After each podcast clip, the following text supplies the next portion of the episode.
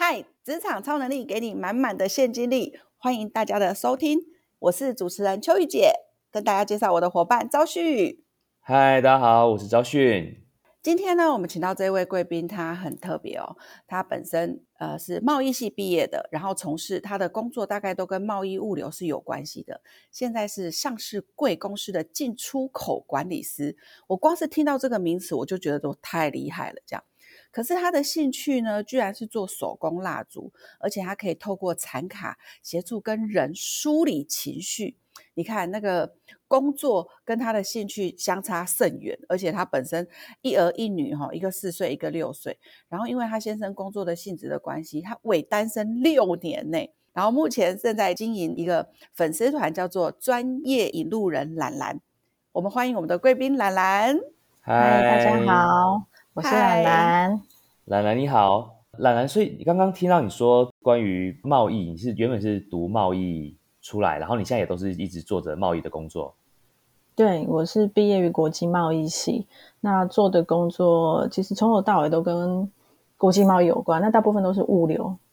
嗯，所以是管控物流的部分。其实就像你，你可以想象，你今天去网购的时候，你是不是需要有人帮你呃承揽你的东西，然后帮你送到你的手边？那所谓物流的话，就是可能只呃你需要搭船，你需要搭飞机。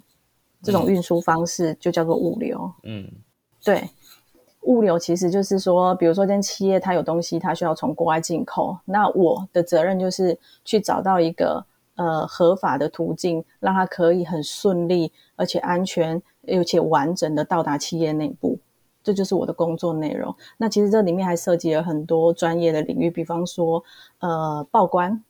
报关对报关就是你要跟政府说，我有一票什么东西要进来，这个东西的内容是什么？哼哼哼，对，那这另外又要涉及说，你所有的进口东西，政府会课你的税，那我可能要去去了解说，呃，我应该如何申报这票货物，可以让我的企业不用付那么负担那么重的税金，这也是我的工作内容需要去处理的部分，不用去找东西是什么，因为东西会有采购人员去处理。那当这个东西已经确定了，我们买下来了，我要把它运送回来台湾的时候，我就要去找。呃，哪一个船公司或哪一个航空公司，他愿意承揽这样的货物，那我就要去比价。所以还会有人不愿意哦。会有些东西是没办法，呃，应该是说基于成本考量，航空公司基于成本考量，船公司基于成本考量，他不愿意承揽，因为你可能货量很少。我打个比方，比如说你是化学用品。假设你是一个化学制造化学用品的公司，你一出口，你势必是大量，你大量到可以装一整个柜子的时候，船公司没有理由拒绝你。可是当你只有一点点，可能一个你们看到了一个木栈板这么小的、这么少量的东西的时候，他就会去考虑它的运输成本，它的经济效益如何，然后来呃确认它、评估它是不是愿意承揽这票货物。当然还是会有船公司愿意，可是这会变成相对的，我需要花更多的时间去比价、去询问。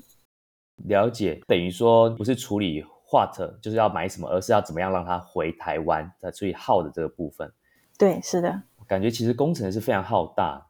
没错。对啊，在这个过程中，就是必须要一直不断的跟别人交涉、沟通。对对，在沟通上确实花很多时间，没有错。那在这个过程中，你去。把这件事情从慢慢的越来越熟练做到最好，这过程，你觉得如果说让你回到刚入职或者说刚当职场新生人的时候，有没有哪一个态度是假设当时候你就有具备了是最好的的一个态度呢？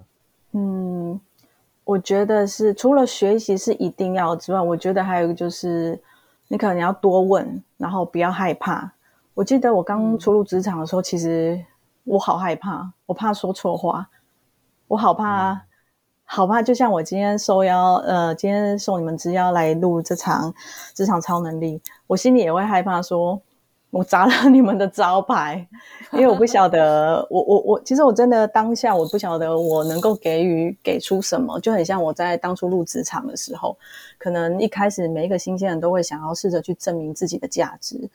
然后就会开始有很多的害怕。那我觉得，如果我当时候知道说，其实没有什么可以，没有什么是可以让你害怕的，那我相信我可能在呃工作表现上以及沟通上会更快的进入状况。因为其实，在早期，我觉得我遇到很多的是沟通的问题。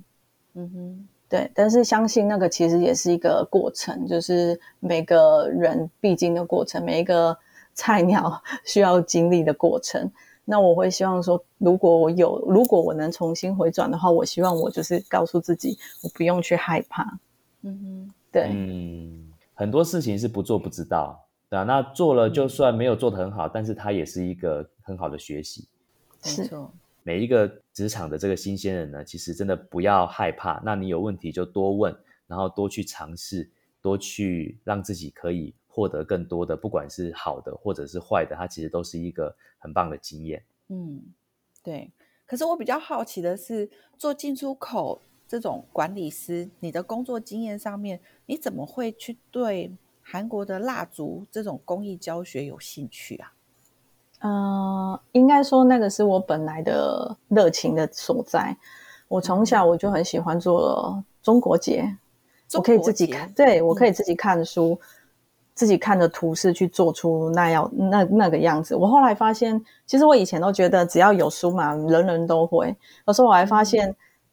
其实是很多人看着书也做不出来的。很多人上的课也不见得会。对，就是我没有上课，因为呃我也不知道，我就是兴趣，我去买书，然后从国中的时候我就开始自己编。我也记得国中那时候好流行那个叫什么幸运手环吧，小女生都很喜欢做，有没有？对对对对。然后就是从那时候开始做出兴趣，然后不管任何的手工艺，就是只要跟绳结有关的，我都会去做。那为什么后来我现在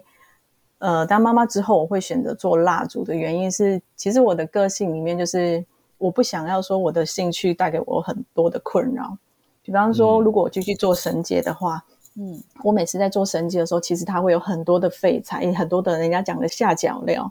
但是我不知道如何去运用。然后再来就是绳结做完之后，它只能是装饰品，那个也不是我想要的。嗯哼哈，后来其实我经历了，呃，我找寻了很呃有一段时间，一开始我想说我去学花艺，那花艺也一样嘛，剪剪，就像秋玉姐你有做过，她那个花花草草剪一剪，是不是也很多的很多的一些剪下来的下脚料对对对，这些东西它可是至少它可以当肥料哦。可是对我来讲，它有一个储呃花材储存的问题，所以我就想说，那我去学那个不雕花、永生花好了。哦对对对对对对。可是又回归了一个问题，它做完又只能是装饰品。然后有时候你看久，你腻了，你又想要再换，那势必你会有很多很多的材料堆积在身边。嗯然后我又想说，那我去学那个精油对芳疗的，因为呃生小朋友的时候，我就想说透过芳疗，然后让小朋友的情绪稳定。可是这个真的要花好多的时间，好多的功夫。就像刚刚邱玉姐你刚刚提到的，我是喂胆期妈妈六年，其实我有很我我没有那么多的时间去去研究这些东西。可是精油这个东西其实是非常专业的东西，嗯它如果一一个没用好，本来是有用的东西，可能会变成毒药，你知道吗？真的哦，对对，精油这个东西真的是就很像有些东西，有些精油它是不能燃烧，你一燃烧它就真的变成它就变成是毒气了，反而没有哦让你有疗愈身心，或是透过香氛的呃方式带给你身心灵的舒畅的这种感觉，它其实是有它的专业在。那我基于我的时间不够，所以我又就那我我我就继续找，后来我才找到蜡烛，它结合了花艺，因为在做蜡烛，它可以放上放一些不雕花、永生花去做装饰，那它也结合了香氛，然后再来就是它做完之后不会只是装饰品，它可以。在燃烧蜡烛的过程中，其实就是在疗愈自己的过程。那它烧完之后，它真的可以尽可能把它烧到完，因为它就是一个油，蜡就是一个油，它它可以烧到底，它完全不残留任何的废料。我就突然我就觉得我好像找到我想要的东西了，所以我就开始往这方面去钻研，这是我的寻找的过程。对，嗯，我也很喜欢蜡烛，是因为我看了一出韩剧，然后那个韩剧女主角每次都要那个点一下蜡烛，有一个那个祈祷的仪式，我觉得真的是看起来就觉得哦很舒服这样子。会有一种很舒身的感觉。没错，没错，没错，嗯对，而且我觉得看到那个蜡烛火焰那样飘动，有没有又有个味道，我就觉得就身心舒畅了，真的对，是的。对，哎，可是听你分享这个整个过程啊，我觉得你对于你自己要的东西其实很清楚哦。就是哎，比如说你觉得这个下脚料这个我没有办法处理，所以我要找一个可以消耗的，所以你的那个目标的意识其实是很强烈的。你才会这样一个一个去搜寻，最后找到一个这个手工蜡烛是你的兴趣嘛，对吧？嗯，其实这有一段过程诶，我我觉得不是因为我明确的想要，而是我在寻找过程才慢慢确定我想要的是这个。所以就是其实，在啊，你整个尝试错误的当中去找到觉得最适合你的这个过程，我相信你一定也会有一些，比如说，哎，你人生会遇到一些低潮啊，你做事就是很不顺呐，那个怎么报关就是不行呐，那你会用什么方法来克服这种比较黑暗面，然后让你自己再恢复到正轨的这个部分？嗯，好，那可能就要说到三年前，就刚刚秋怡姐你提到我有一个四岁小孩，一个六岁，嗯哼哼哼，那我伪单亲将近六年，呃，在三年前，其实我面对我觉得我的人生中是最低潮的一段时期，嗯，呃，我跟我先生都是远距离，嗯，在结婚前，其实我们就知道我们会是这样的状态，可是其实结婚前跟结婚后跟有小孩子后的那个心情。是我一开始没有预料到的，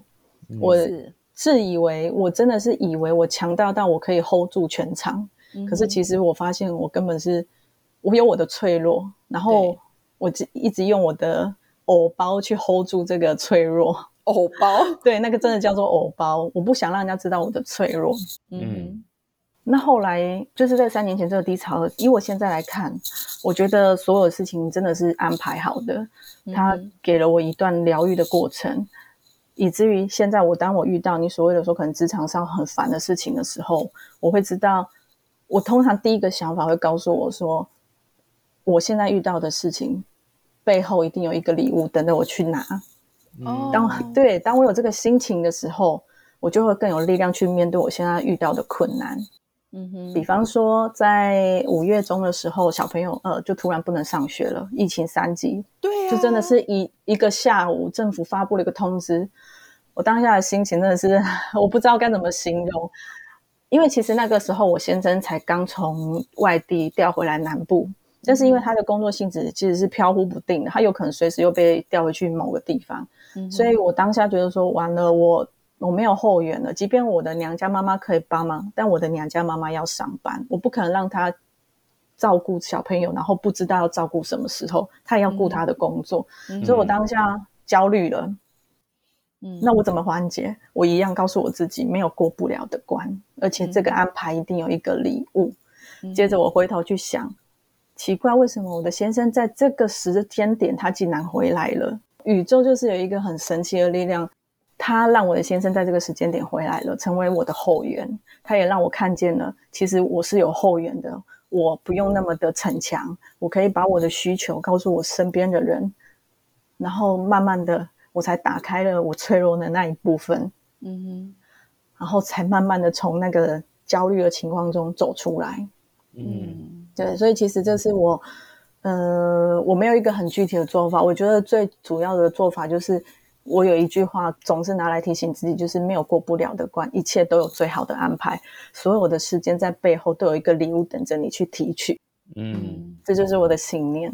嗯，有些时候就像真的像兰兰你说的，有些时候你遇到了一些不好的事情，或者说哎感大家感觉到就是像最近疫情啊，其实很多时候你会觉得，要是让你重选，你可能会希望说疫情不要来。但是其实我相信很多人应该都会慢慢发现。当疫情改变了一些事情的时候，但它也会带来一些其他的事情，我们就必须要从这样子一些逆境之中去找到一些，其实在这个状况下可以让我们获得好的的那一部分。没错，对，是的，对。那想问说，如果说你想要送给现在的职场年轻人一句话的话，可不可以跟我们分享一下那一句话，大概会是什么呢？我会希望告诉职场年轻人要要学会爱自己，爱自己哦。对，爱自己不是说自私的，就是我今晚被送我的 begins，不是那个意思。因为我兰兰超台语好轮转哦，对，我就是真性情，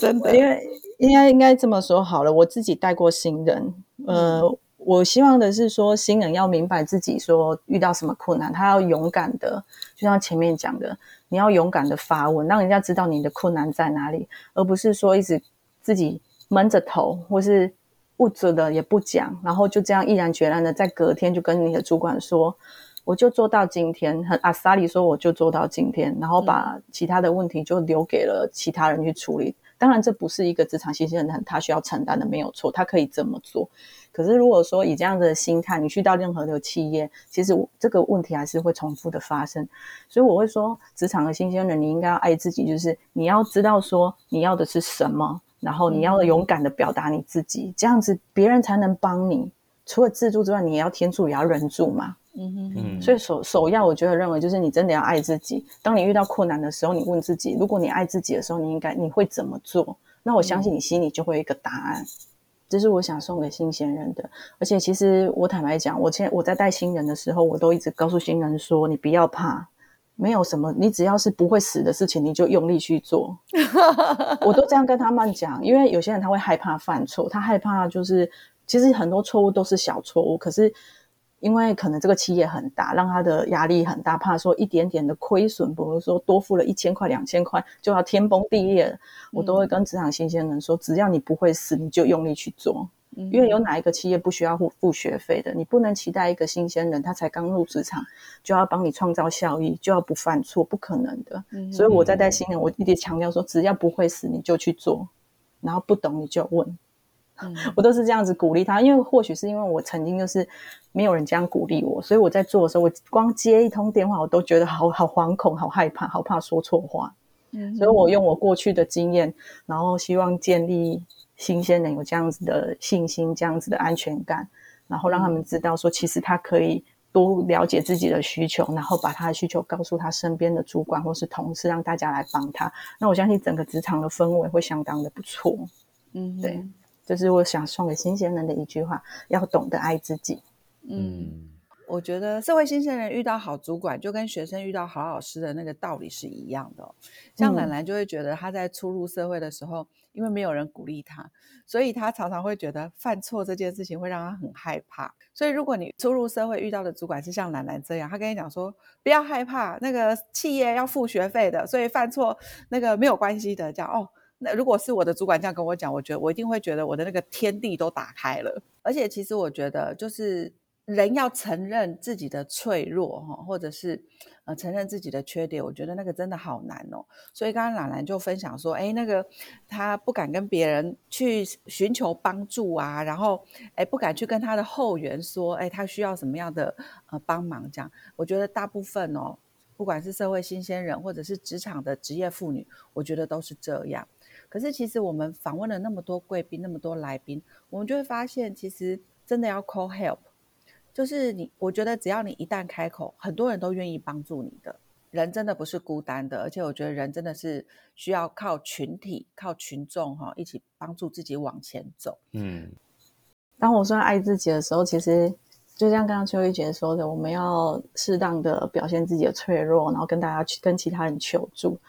我觉得这里还有一个很重要点，就是。请自己也给别人机会为你服务。其实有一些人，他是需要透过服务来感受到自己的价值，就很像我的爸爸妈妈。我的妈妈很喜欢唠叨，她很爱操心。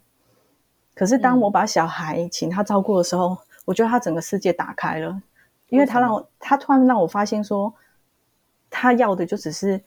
她的孩子愿意找她帮忙。那他就会觉得他自己满满的力量，他可以给出很多，而不是有很多的力量却无处给。哦，你知道，能能量是要流动的，所以我觉得有时候就要适度的给人家机会来服务你。嗯，对，其实也是帮自己，也是帮别人。哎，对耶，我觉得这是一个很棒的观念。因为你要叫你要叫一个社会新鲜人说，你都不要想，然后去寻求帮助。有时候他们还是会害怕，因为他人心不可测，他不知道他今天说了这句话，那个人会怎么想。但是如果你一个心情说，